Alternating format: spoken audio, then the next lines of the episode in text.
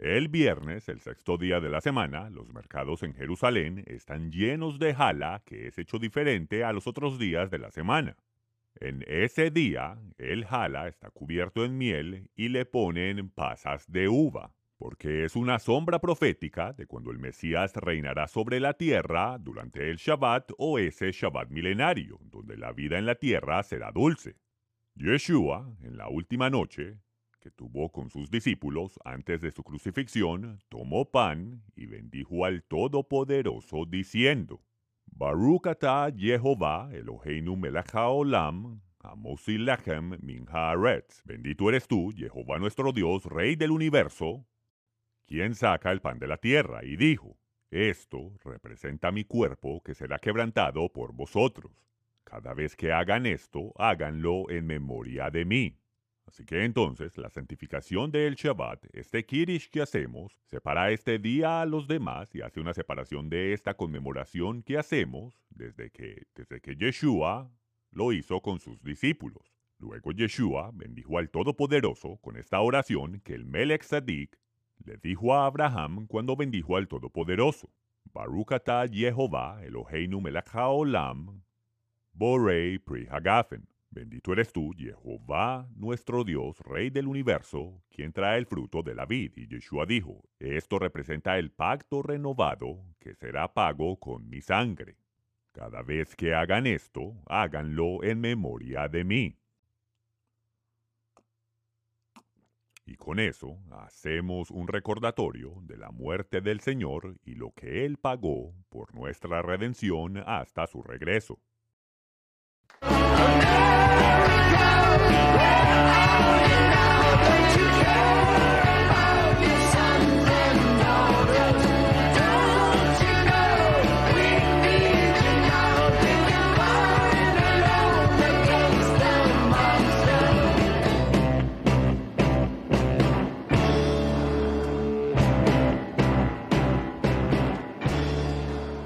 Bienvenidos a la serie De aquí a la eternidad, las buenas nuevas del Apocalipsis y la destrucción del nuevo orden mundial. Hoy, el Evangelio de Jezabel o la Navidad y la Pascua están bien conmigo.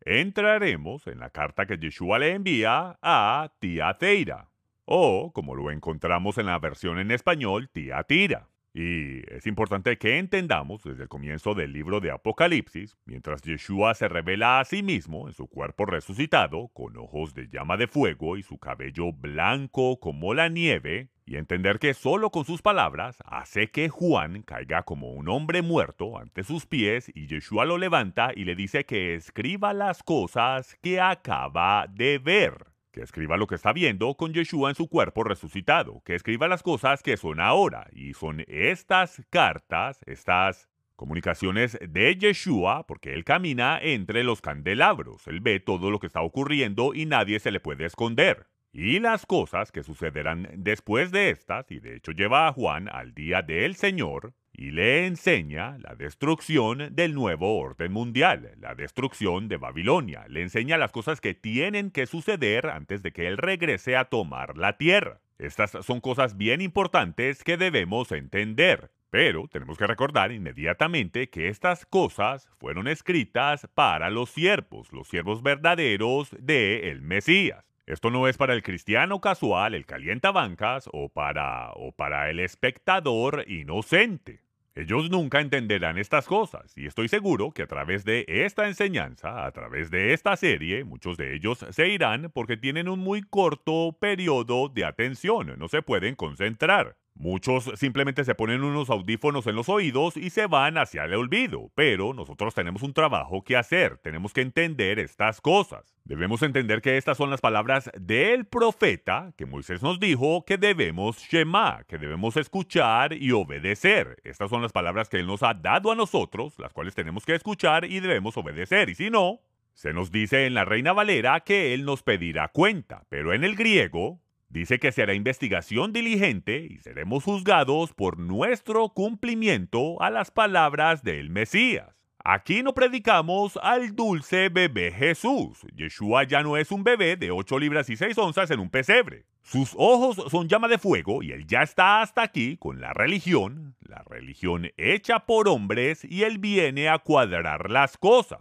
Y en cada una de estas cartas, mientras analizamos cada una de ellas, vemos la autoridad por la cual Juan escribe estas cosas, y es la misma autoridad la cual él vio, Yeshua. Vemos el elogio y vemos la queja. Bien, hiciste un buen trabajo, pero tenemos que arreglar algunas cosas. Tenemos la advertencia, tienes que arreglar estas cosas y tenemos la promesa para aquellos que de hecho responden. Y, aunque vivimos en Babilonia y hemos aceptado en dónde estamos en este mundo, y entendemos que nuestra tarea es llevar el Evangelio del Reino al mundo entero, y que estamos en los tiempos más oscuros del planeta Tierra, el mismo Yeshua nos dice que si los días no fuesen acortados, nadie se salvaría. El mundo se ha llevado a sí mismo hacia el punto de la destrucción.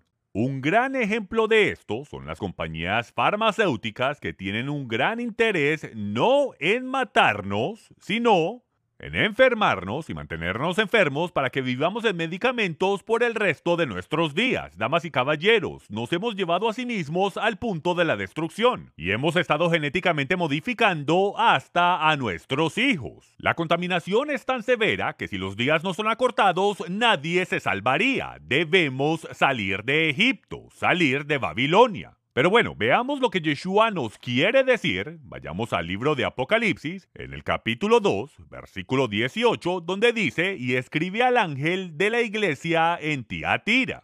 Así dice el Hijo de Jehová, que tiene ojos como llama de fuego y cuyos pies son semejantes al bronce bruñido. Y comienza con el halago. Yo conozco tus obras, tu amor, tu fe, tu servicio y tu perseverancia, y que tus obras recientes son mayores que las primeras. Pero tengo algunas cosas contra ti, porque toleras a esa mujer Jezabel, la cual dice ser profetisa que enseñe. Ella seduce a mis siervos a fornicar y a comer cosas sacrificadas a los ídolos. Le he dado tiempo para que se arrepienta, pero no quiere arrepentirse de su fornicación. Ahora, es importante que entremos en esto porque debemos entender por qué Yeshua decide usar esa terminología, esa mujer Jezabel, ¿ok? Ahora, Jezabel significa Baal es esposo de, de la mujer cargando su nombre. Así que ella no se sujeta apropiadamente bajo la autoridad de su marido, sino bajo la autoridad de un imaginario dios pagano. Estuve un poco incómodo esta semana cuando me invitaron al grupo de estudio bíblico de mujeres y una de ellas me dijo que su esposo quiere que ella se cubra la cabeza cuando van a los servicios del Shabbat, si lo debería hacer. Me quedé con la boca abierta. ¿Quién soy yo para decirle lo que debe hacer? Su marido le pidió que lo hiciera. Eso es todo. Yo no soy su cabeza. Ella ni me debió haber hecho la pregunta. Su marido le pidió que lo hiciera. Él es su cabeza. Y el Mesías es la cabeza del marido. El marido ni siquiera tiene que venir a mí. Como creyentes debemos organizarnos apropiadamente y la mujer está bajo la autoridad de su marido, pero no para ser pisoteada. Ahora, Jezabel, por lo contrario, lo hizo todo al revés. Ella usurpó la autoridad de su marido y abusó esa autoridad haciendo que mataran a un hombre inocente para ella salirse con las suyas.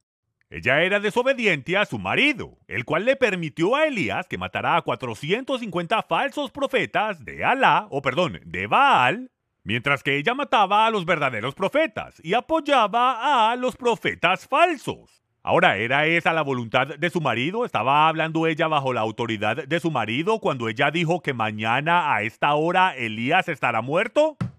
Acab, su marido, no quería matar a Elías. De hecho, Acab le permitió a Elías a que matara a 450 profetas de Baal. Ella siempre trataba de verse bella en la carne, mientras que era una bruja fea y horrorosa por dentro. Se arreglaba el cabello, se pintaba los ojos y se vestía con trajes reales aparentemente para sus ejecutadores. Cuando Jehú, el nuevo rey, llegó después de la muerte de Acab, él venía en su carro y ella sale por la ventana, le dice algo y él inmediatamente grita y dice a dos o tres eunucos que estaban allí, les dice, ¿quién está conmigo? Ellos responden, estamos contigo, tírenla abajo, les dice. Ella cae y su sangre salpica en la pared, salpica en los caballos, la pisotean y su carne es separada de sus huesos a causa del peso de los caballos. Luego se bajaron de los caballos, los amarraron, subieron, se comieron todo lo que estaba en la nevera y luego Jehú dijo, vayan y entierren a esa bruja. Pues al fin y al cabo es hija de rey. Pero cuando bajaron, solo encontraron el cráneo, los pies y las palmas de las manos porque los perros se la habían comido. Y así se cumplió la palabra del Señor por medio de Elías cuando dijo que Jezabel no sería enterrada, sino que sería estiércol sobre la tierra. Y así fue que terminó al siguiente día. Y a causa de las acciones de ella, Acab fue condenado a muerte por parte de Jehová por el pecado de ella porque ella mandó a matar a un hombre inocente, a Nabot, por la viña que él tenía. Así que el padre le dice a Acab que fue él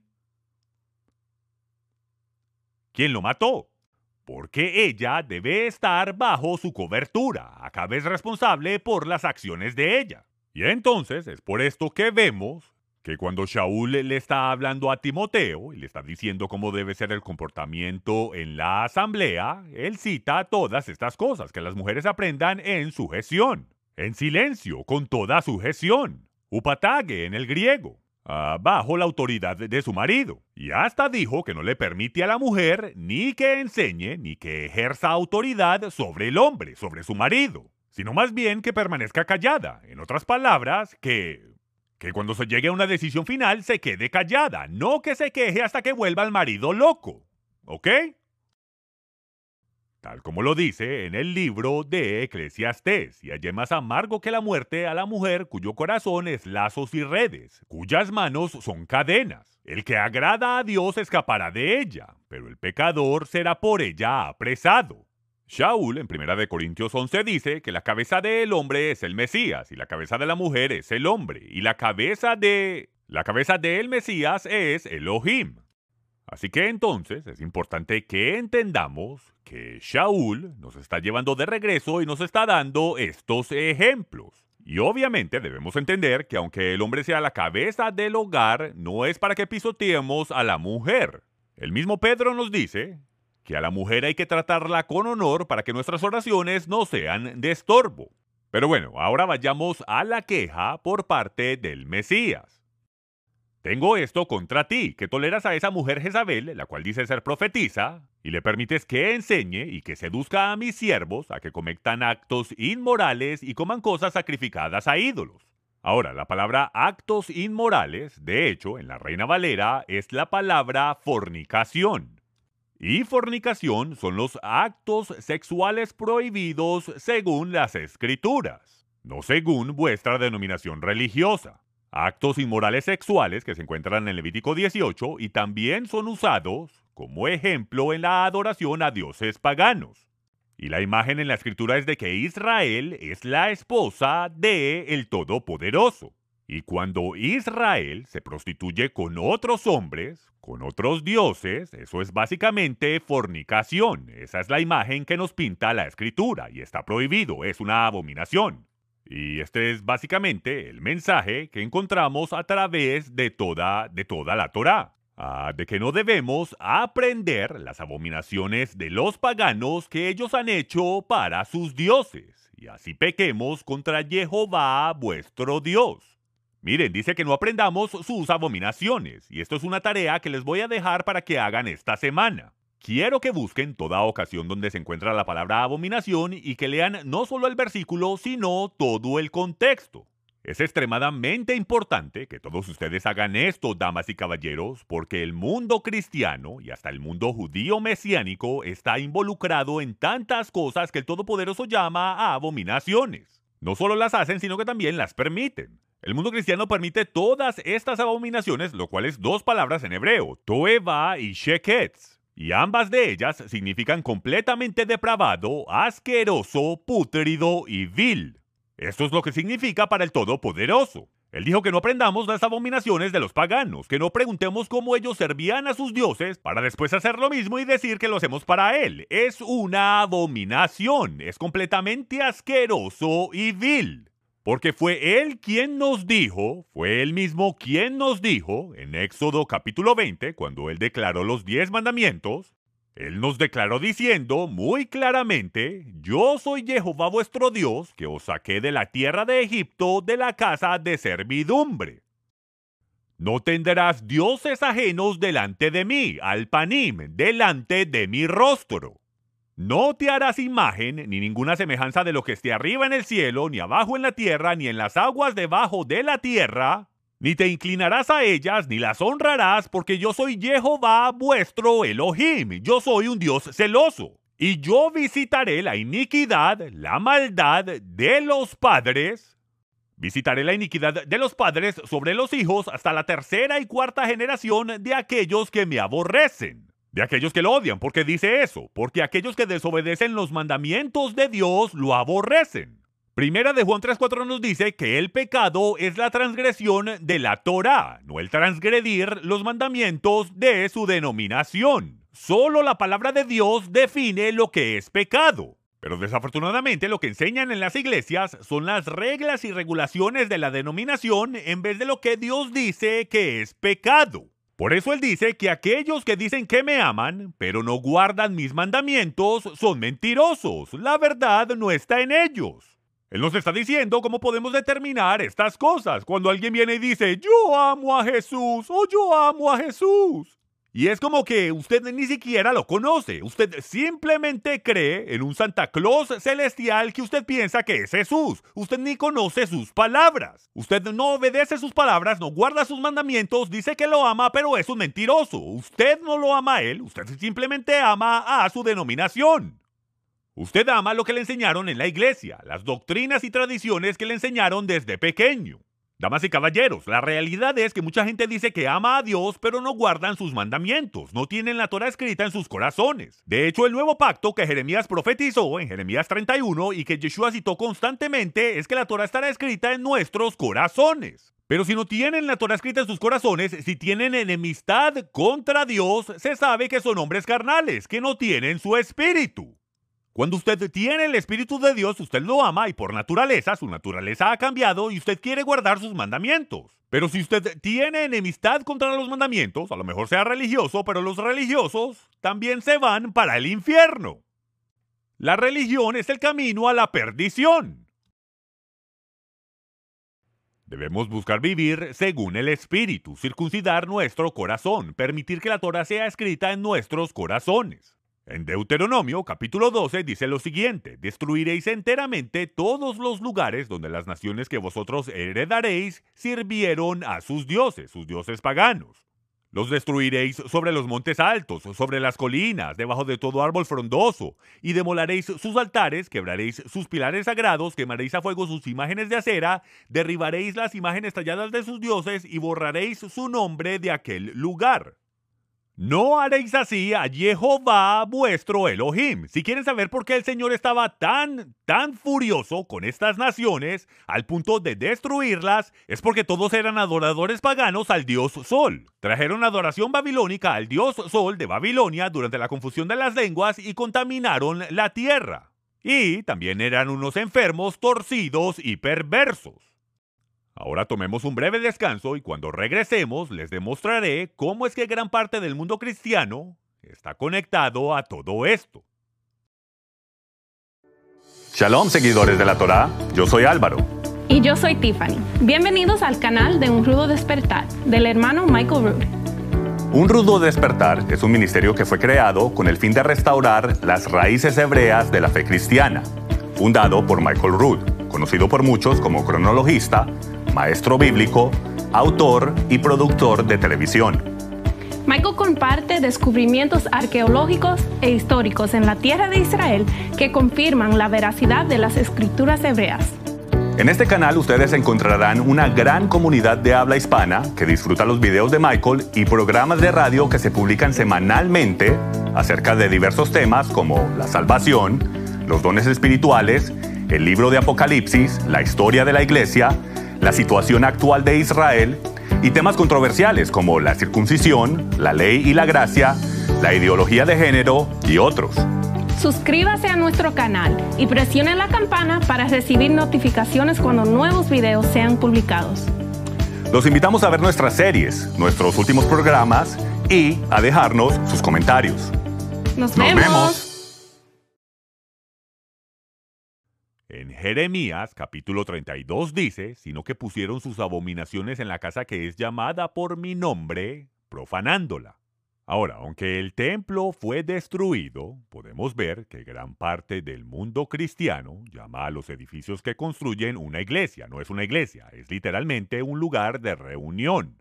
Y de hecho, casi todos llaman estos lugares la casa del Señor. Y lo interesante es que lo llaman la casa del Señor y sin embargo los vemos poniendo arbolitos de la Navidad, conejitos de la Pascua, decoraciones de Halloween, todas las abominaciones de... de...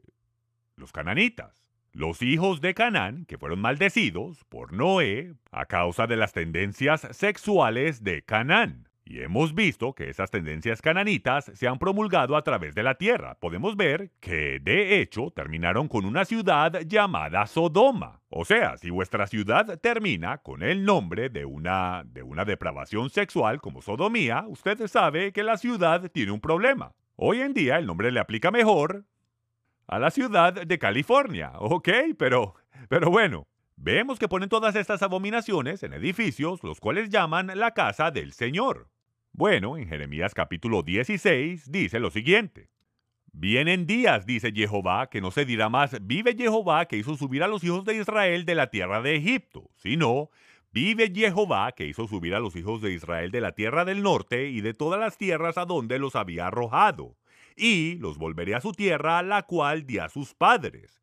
He aquí que yo envío muchos pescadores, dice Jehová, y los pescarán, y después enviaré muchos cazadores, y los cazarán por todo monte y por todo collado, y por las cavernas de los peñascos. Porque mis ojos están sobre todos sus caminos, los cuales no se me ocultaron, ni su maldad se esconde de mi presencia. Pero primero pagaré al doble su iniquidad y su pecado, porque contaminaron mi tierra con los cadáveres de sus ídolos y de sus abominaciones llenaron mi heredad. Oh Señor, fortaleza y fuerza mía, refugio mío en el día de la aflicción. En el día de la aflicción los gentiles vendrán a ti desde los extremos de la tierra y dirán, Ciertamente mentira poseyeron nuestros padres. Hemos heredado cosas que no tienen valor en lo absoluto. Solo vanidad y cosas sin provecho. ¿Hará acaso el hombre dioses para sí que no son dioses? Sí. Sí, eso es lo que hemos hecho.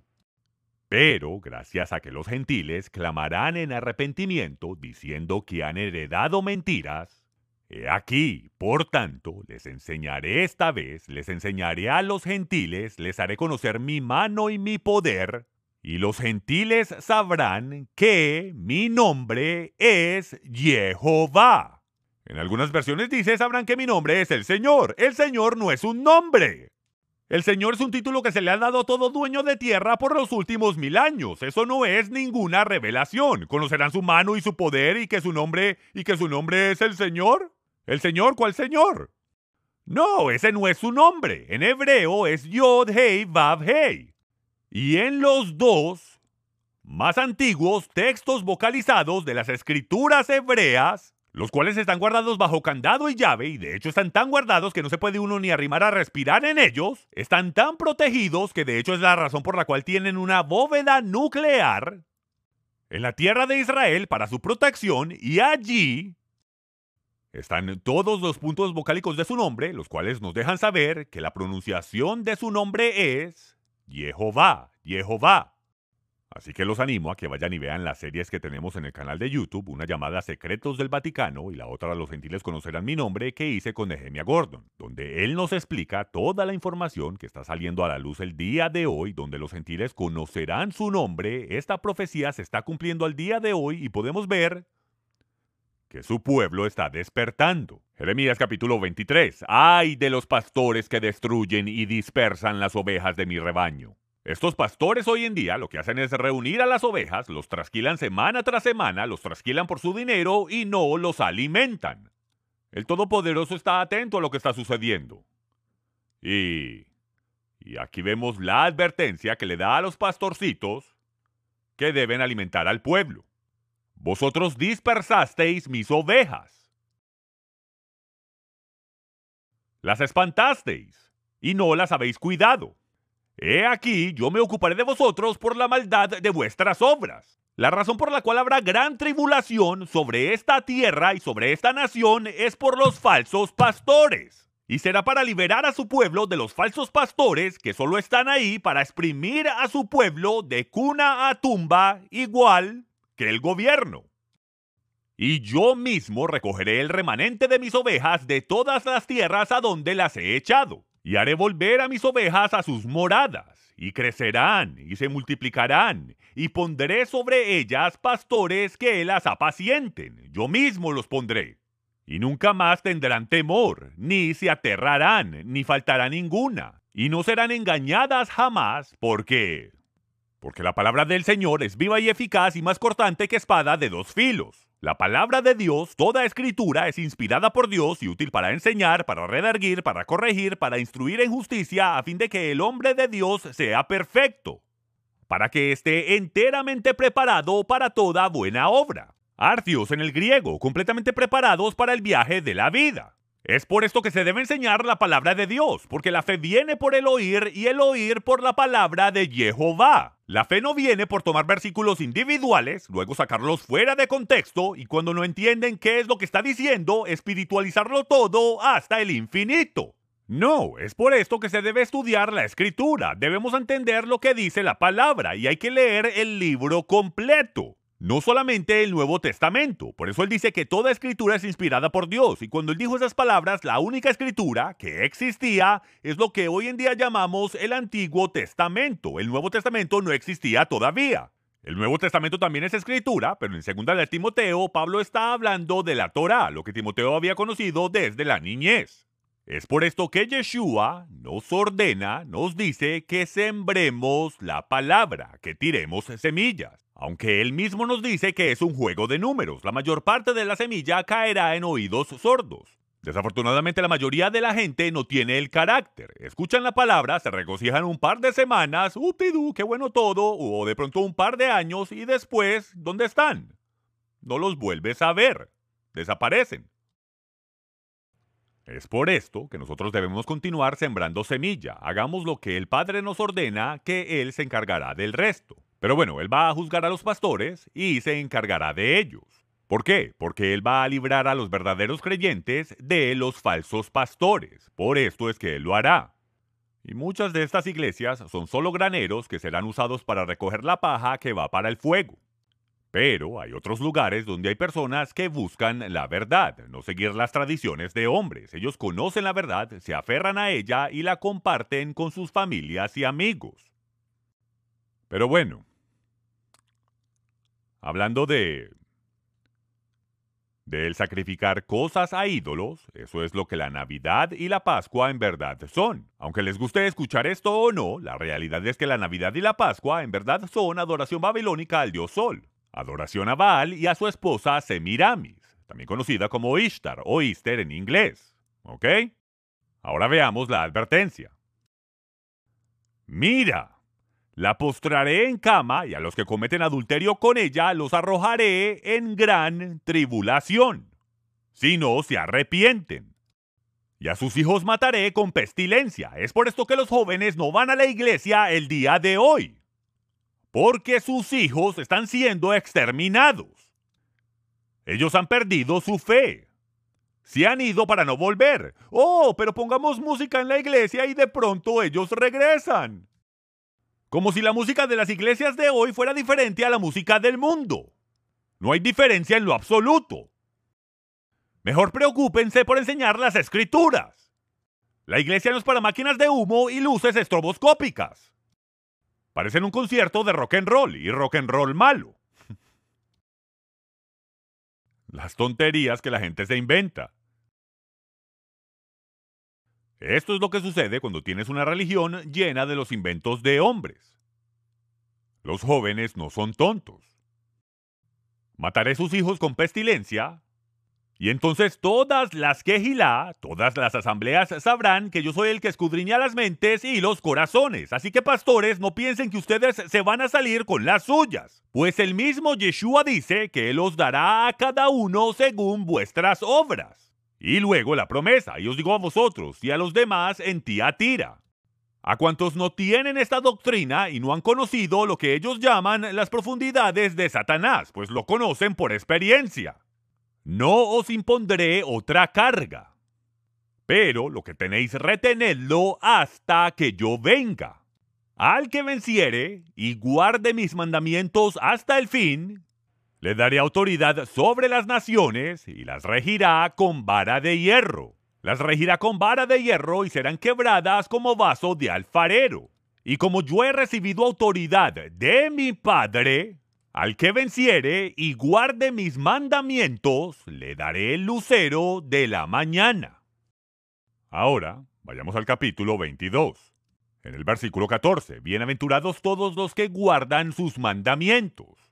No los que se sientan a hablar de ellos, sino que los hacen. No los que dicen, ya no tenemos que guardar los mandamientos porque Jesús murió en la cruz para que yo no tenga que hacer nada de eso. El mandamiento de Levítico 18 de no tener sexo con animales, Jesús ya lo clavó en la cruz. El mandamiento de que hombre no se puede acostar con hombre, como lo hace con la mujer, eso ya fue clavado en la cruz, por eso ya podemos tener pastores homosexuales y podemos tener a homosexuales cuidando, cuidando a los niños en la iglesia. Por supuesto que no, solo los que guardan sus mandamientos tendrán derecho al árbol de la vida y tendrán derecho a entrar por las puertas de la ciudad.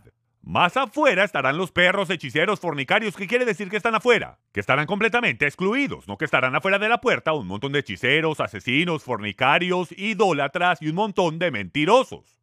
Él no dejará a todas estas personas que cometen abominaciones. No, ellos serán completamente excluidos. Ahora, miren cómo dice la reina Valera. Y no sé si fue por error o a propósito. En el versículo 14 dice, bienaventurados los que lavan sus vestiduras. Eso cambia el mensaje de lo que se está diciendo.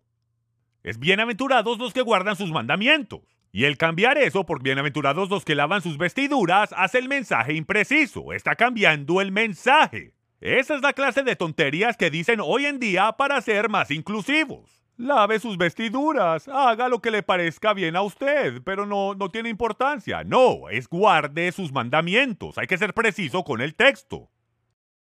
Guarde sus mandamientos. Dios es el mismo ayer, hoy y para siempre.